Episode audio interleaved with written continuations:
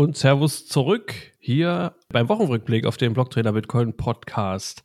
Dezentrale Grüße sende ich raus. ja, später mehr dazu. Wir sind wieder in bekannter Konstellation. Der gute Mike.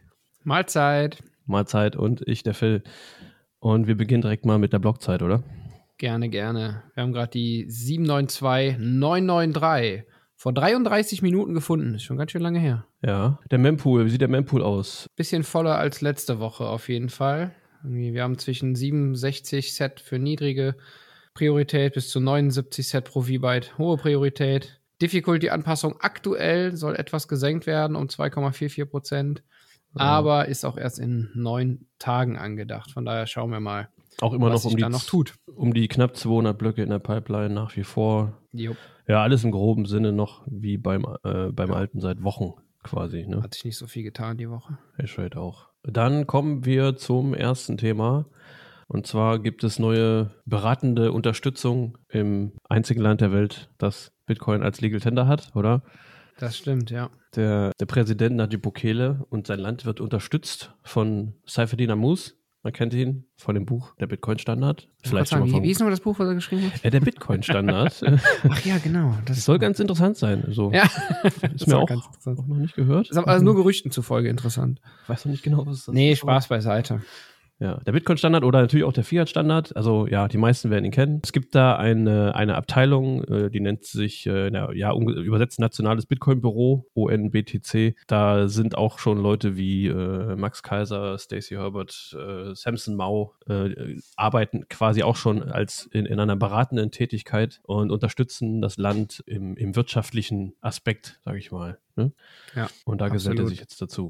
Genau so ist es. Was ich dem Ganzen noch hinzufügen kann, ist, dass Safety Namus aktuell sein neues Buch bewirbt, das das dritte im Bande ist, beziehungsweise im Bundle ist und glaube ich auch das letzte in dieser Reihe sein soll. Und zwar heißt das Principles of Economics. Oder ja, da bin ich mal gespannt. Das gibt es noch nicht auf Deutsch. Auf Englisch ist es schon überall erwerbbar. Aber sobald es das auf Deutsch gibt, freue ich mich auch, das mal zu lesen. Das ist mir ein bisschen zu viel harter Stoff auf Englisch. Habe ich noch gar nichts von gehört, ehrlich gesagt. Aber ja, bin auch nicht so in, im, im aktuellen Buchthema drin, muss ich zugestehen. Ja, ich lese aktuell tatsächlich Software von Jason P. Laurie. Das ist auch super spannend. Kann ich auch als Leseempfehlung nebenbei äh, gerne noch raushauen. Ist aktuell aber auch nur auf Englisch verfügbar ja. und ist auch wirklich heftig. Ich denke aber nicht, dass das so übersetzt wird in naher Zukunft. Von daher habe ich mir gedacht, da muss jetzt durch. Okay. Dann gibt es Neuigkeiten von ähm, Tether oder genauer gesagt von Tether International Limit, die Limited, äh, die Firma hinter dem Stablecoin, hinter dem größten Stablecoin äh, USDT, also Tether. Kennen die meisten wahrscheinlich auch. Die haben sich tatsächlich jetzt vorgenommen, äh, ein bisschen das nachhaltige Mining in, in Gang zu bringen und äh, gehen da rein und das Ganze nicht in den USA, wo jetzt vor kurzem, wie wir letztes Mal darüber äh, berichtet haben, äh, sich die, die Steuergesetze zum Positiven für Bitcoin entwickelt haben. Ja. Aufgrund der ganzen ähm, Schuldensituation da, äh, sondern in Uruguay tatsächlich. Und was ich auch richtig krass finde, was ich gar nicht wusste, Uruguay hat tatsächlich 94 Prozent der gesamten Stromerzeugung aus nachhaltigen, also erneuerbaren Quellen. Also ja, war mir auch nicht bewusst. Total spannend.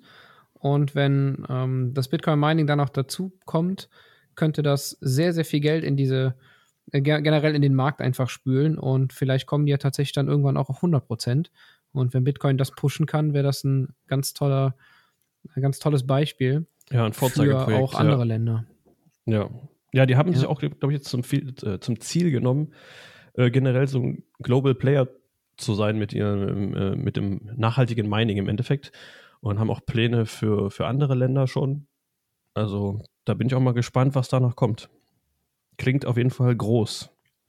Ja, absolut. Vor allen Dingen hat Tether ja tatsächlich auch die Buying Power, will ich mal sagen, also die Kaufkraft im Sinne, da äh, tatsächlich was zu bewegen, was sehr, sehr spannend klingt. Ja.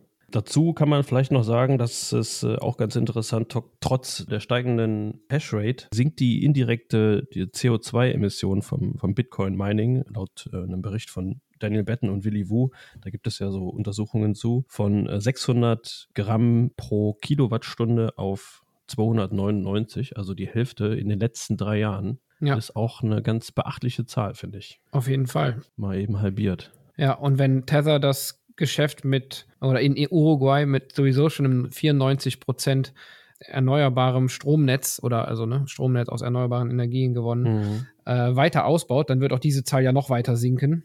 Von daher sehr, sehr positive und schön zu sehende Entwicklung. Ja, ist spannend. Werden wir mal beobachten. Ja.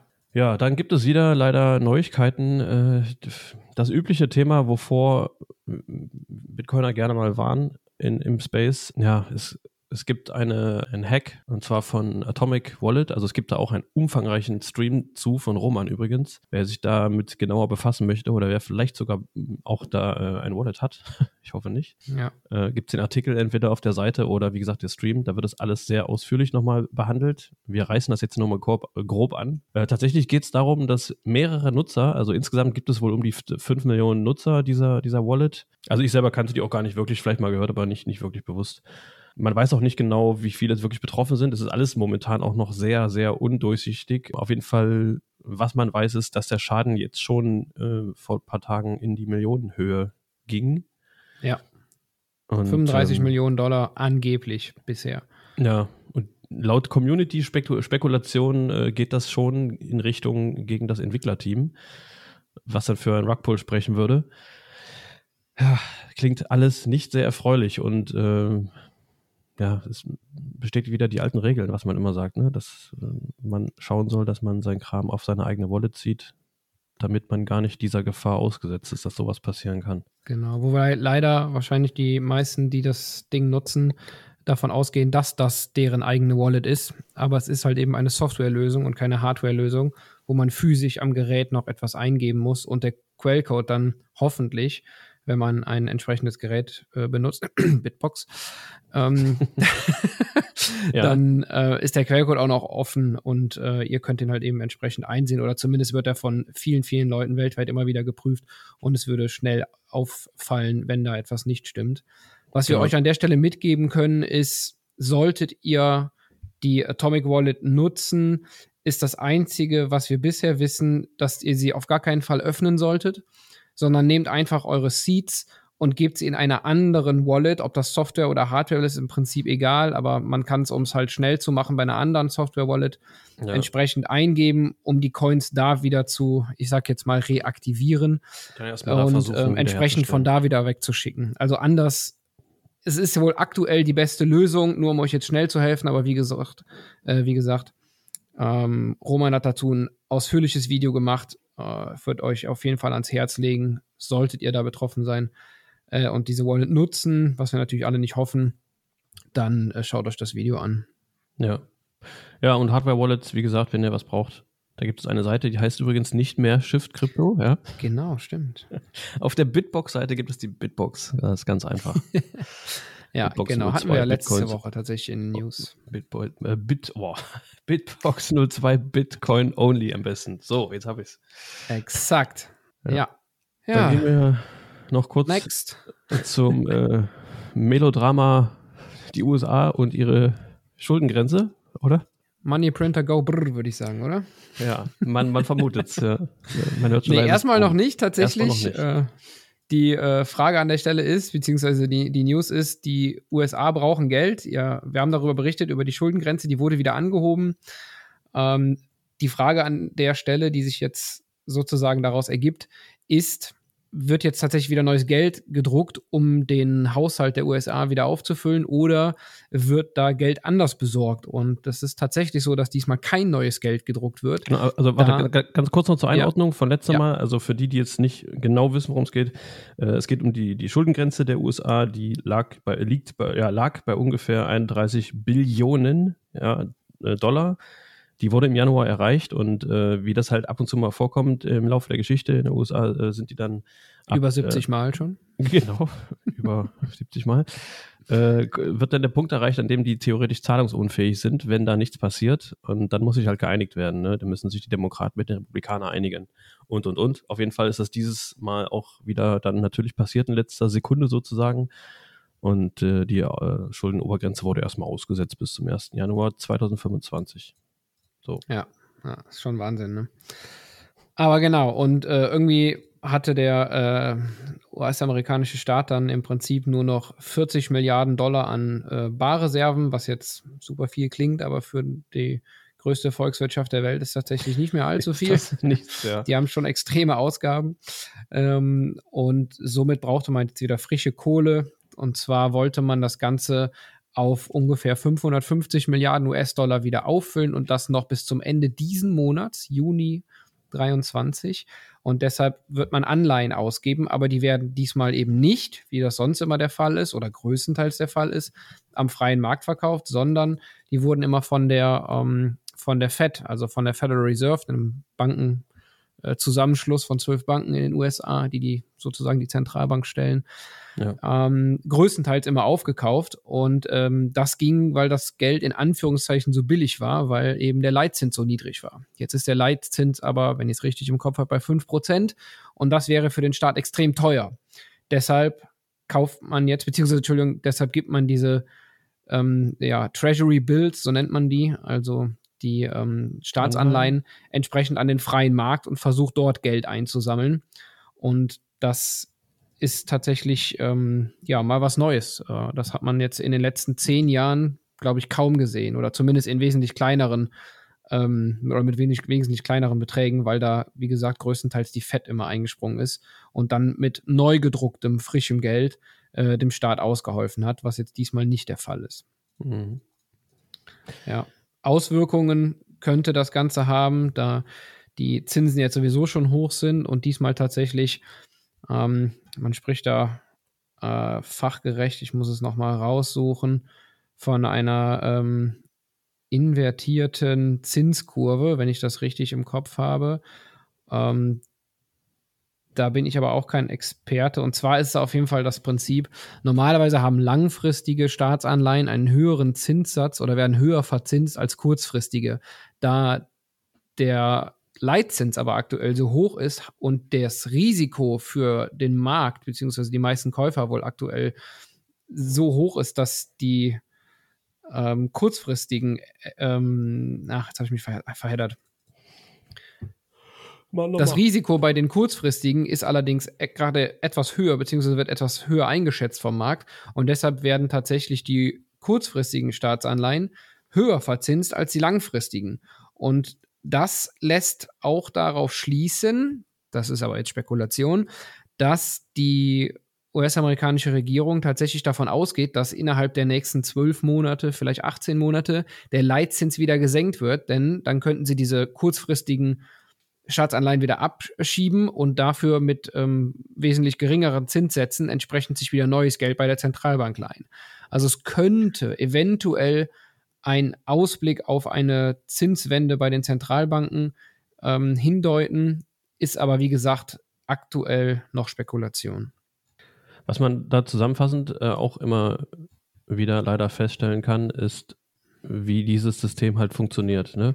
Also das, das Fiat-System, in dem, was quasi davon lebt, dass neue Schulden gemacht werden, es, es gibt nun mal keinen anderen Ausweg daraus. Das, das, das sieht man äh, in diesem Beispiel halt auch wieder ganz gut. Also äh, die, die Zahlen, die im Umlauf sind, die werden immer größer. Die, die Schulden, die aufgenommen werden, werden immer größer, um, um das System am Laufen zu halten. Ja, ist halt also eine Art Teufelskreis im Fiat-Geldsystem. Ja, genau. Wenn du da einmal drin bist, musst du halt immer mehr, immer mehr, immer mehr. Und das ist auch der Druck, den wir ja sozusagen auch im Alltag merken. Äh, es muss jedes Jahr mehr Umsatz gemacht werden. Alle Zahlen müssen immer irgendwie steigen, um ja das, das Teufelsrad sozusagen oder den Teufelskreis am Laufen zu halten. Ne? Ja, und ähm, gefühlt wird halt das, das die End, äh, die finale Lösung da rauszukommen oder das wieder auf eine normale Bahn zu kriegen, da wird überhaupt gar nicht dran gedacht beziehungsweise nicht drüber geredet. ja. ja. ja. Was ich an der Stelle vielleicht noch empfehlen kann, ist, dass, also das ganze Thema heißt Inverted Yield Curve, äh, zu Deutsch ungefähr übersetzt mit umgekehrte Renditekurve. Das ist das, was ich eben meinte, da hat mir der Begriff gefehlt. Dazu hat der Lodi vom Sound Money Bitcoin Podcast eine ganz ausführliche Folge gemacht. Wenn ihr also Bock habt, euch in das Thema mehr reinzudenken, dann äh, könnt ihr gerne mal bei ihm reinhören. Das ist eine wirklich gute und informative Folge. Ja, Oder? Grüße gehen raus. An unseren Lieblingsbanker, ja. Absolut, ja. Ja, jetzt Dann haben wir hattest noch, du eben noch was äh, aufgeschnappt, oder? Genau, da hatte ich noch was. Ja. Es gibt noch eine kleine Geschichte, wozu wir jetzt noch nichts näher berichten können. Und zwar ist das bisher noch Hörensagen. Aber es sieht so aus, als hätte die SEC tatsächlich Binance verklagt. Das Ganze ist noch nicht bestätigt und bisher noch ein Gerücht. Von daher halten wir uns da mal noch ein bisschen zurück und sind da vorsichtig. Aber ich denke mal, dass wir im Laufe der nächsten Woche da mehr Klarheit haben und entsprechend berichten werden. Ja, mehr können wir dazu noch nicht sagen. Ja, sonst weiß ich auch. Ach, doch, wobei. Ein, Da war da was. etwas Kleines habe ich noch. Ich bin ja am Wochenende äh, in, ähm, auf dem Land gewesen. Es gab ein, ein kleines Turnier. Äh, wir haben letzte Woche, habe ich ganz kurz das mal, glaube ich, noch angerissen. Äh, es gab ja einen ein, ein Wettkampf unter den, unter den Meetups sozusagen, das MMT. Äh, Meet- Meetup-Meisterschaftsturnier, genau. Und äh, ja, vor zwei Tagen hat mich da irgendwie äh, da abends äh, bei, bei einem Gespräch und einem alkoholfreien Getränk irgendwie ein Thema gepackt und noch einige andere, wa- was mich seitdem nicht mehr loslässt, nicht mehr in Ruhe lässt. Was mich so intensiv beschäftigt, dass ich mich auf nichts anderes mehr konzentrieren kann und auch will. Es hat mich einfach komplett aus der Bahn geworfen, ja. Okay. Ich sehe diese, die Welt seither mit anderen Augen. Das ist einfach, äh, hm, das ist einfach mindblowing. ist ja fast Und- so wie ins Bitcoin Rabbit Hole fallen, so wie du es beschreibst. Ja, es ist, es ist äh, ein, ein Hole, ja, es ist ein, ein Frame-Hole, wo ich da reingefallen bin. Und ja, aber jetzt gibt es äh, die Antwort auf, auf viele Fragen, die ich mich mein, mein ganzes Leben lang schon gestellt habe. Jetzt mach's nicht so spannend.